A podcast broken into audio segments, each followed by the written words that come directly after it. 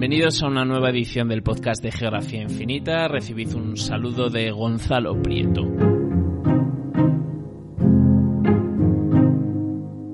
Hoy viajamos hasta el eh, noroeste de la India. Nos vamos hasta Fatehpur Sikri, que significa ciudad de la victoria, tal y como explica Shamshad, guía local y residente en la zona. City name Fatehpur Sikri. Fateh means victory, Pur means city, city of victory. Fatehpur Sikri está situada a 35 kilómetros de Agra. La ciudad fue construida entre 1571 y 1585 por el rey mogol Akbar. Buscaba ser un símbolo de tolerancia religiosa. Hoy es un lugar, patrimonio de la humanidad, en un perfecto estado de conservación.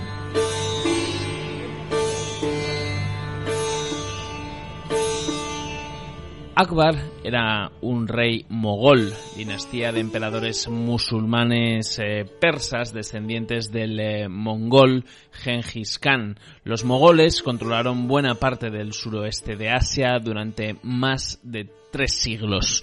Akbar gobernó entre 1556 y 1606 y llegó a controlar un territorio que se extendía por el actual norte de India, partes de Pakistán y que llegaba hasta Kabul. Akbar heredó de su padre a los 13 años un imperio difícil de gobernar.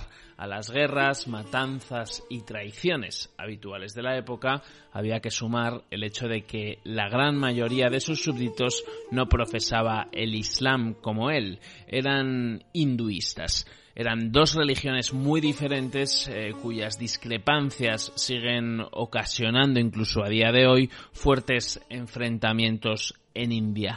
Pero Akbar no fue un gobernante al uso. Al contrario que la mayoría de sus predecesores y de los gobernantes de su tiempo, no quiso imponer sus creencias. No lo hizo sobre los que ya eran sus súbditos ni sobre los habitantes de las tierras que fue conquistando. Se rigió en cambio por el eh, concepto sufí del sul-ekul, es decir, paz para todos. Lo explica Shamshad.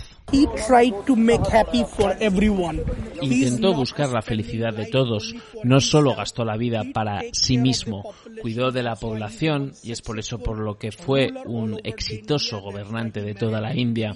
Se casó con tres mujeres de tres religiones distintas. Es un gran rey en la historia de la India porque era un rey de mentalidad abierta y creía en todas las religiones.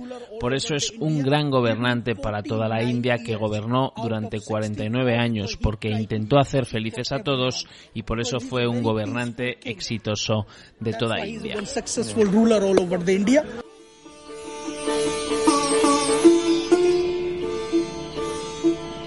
A pesar de ser analfabeto, Akbar desarrolló un gusto por la vida intelectual, las artes y el trato con culturas ajenas a la suya. En concreto, fomentó el debate entre teólogos y contó con profesores de las principales confesiones religiosas de la época todo con el fin de lograr un entendimiento entre ellas. Invitó a su corte a hindúes, zoroastrianos, budistas, jainistas, miembros de diferentes corrientes musulmanas como chiíes, suníes y sufíes, también a cristianos y esa unión entre religiones sigue muy presente en la zona tal y como explica Shamshad. El rey Akbar era muy abierto de mente, creía en todas las religiones y por ello trabajaron aquí arquitectos de todas las religiones juntos. Y por ello mi ciudad es una de las mejores en el mundo porque no hay un problema hindú, un problema musulmán, un problema cristiano o un problema judío.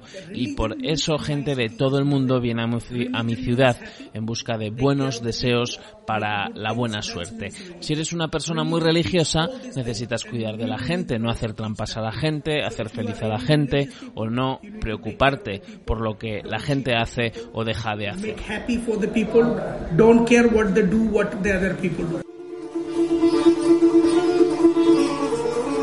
Fatehpur Sikri fue la capital del imperio mogol durante 14 años. Forma un bello ejemplo de la ciudad amurallada mogol con grandes zonas públicas y privadas. Se cree tuvo que ser abandonada al parecer por falta de agua y, como resultado fue saqueado al eh, tiempo que fueron robados muchos de sus tesoros. Conserva un, su magnífica arquitectura mezcla de los estilos hindú e islámico fundamentalmente.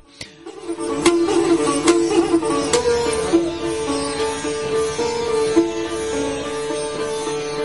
Akbar fue sobre todo un político. Comprendió que el mantenimiento de un imperio tan complejo como el suyo pasaba por contar con el apoyo de sus habitantes y supo granjearse una gran popularidad entre la población a base de cercanía y respeto por las tradiciones locales, especialmente las hindúes. Y es por eso por lo que Akbar, tal y como explica Shamshad, es un rey muy apreciado. Si haces las mismas cosas que hacen los demás, nunca serás grande. Necesitas hacer cosas especiales que nadie, nadie haya hecho antes que tú y entonces puedes ser un gran rey como Akbar. Ahora todo el mundo, todos los políticos hablan cinco minutos de religión diciendo que yo te cuido, yo te, yo te apoyo pero lo que hace falta es hablar con paz, tomar, tomar las cosas con calma y hacer cosas buenas para la mente. Akbar hizo eso, pero otra gente no lo hace. Y eso es por lo que el rey Akbar es grande y otros no son grandes. Incluso Modi es bueno, pero no tan bueno como el rey Akbar. good, but not good enough like a king Akbar. Akbar autorizó la construcción de templos, suprimió los impuestos vigentes para los no musulmanes y permitió que personas de otras religiones accedieran a altos cargos en su gobierno.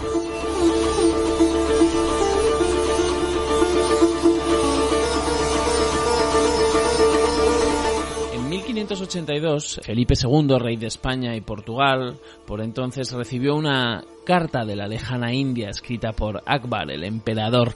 El objetivo de la misiva era felicitar al monarca por su reciente ascenso al trono, pero el escrito contenía también un mensaje de tolerancia poco habitual en una época en la que la persecución religiosa asolaba Europa. Los hombres se encuentran atados a las cadenas de la tradición y, mediante la imitación de sus padres, continúan los caminos seguidos por ellos sin investigar sus propios argumentos y razones para seguir la religión en la que nacieron y fueron educados. Por tanto, se excluyen a sí mismos de la posibilidad de alcanzar la verdad, que es la aspiración más noble del intelecto humano. Es por ello por lo que nosotros nos relacionamos con hombres cultos de todas las religiones, beneficiándonos de sus exquisitos discursos y de sus exaltadas aspiraciones. El alegato de Akbar en favor del respeto a la diferencia ante Felipe II no fue casual. Con su carta, el emperador intentaba sellar la paz con los cristianos. Las tropas mogolas se habían visto implicadas en un ataque contra el enclave portugués de Goa en la costa occidental india. Por ello, la misión jesuita portuguesa, establecida en la corte a invitación de Akbar, había amenazado con marchar algo que el emperador quería evitar a toda costa. Para él, contar con cristianos en su corte era más importante que los enfrentamientos territoriales. Para Akbar, todos ellos eran parte fundamental de la vida en la corte. Y es por eso que la edificación emblemática de Fatehpur Sikri es hoy todo un símbolo de tolerancia religiosa.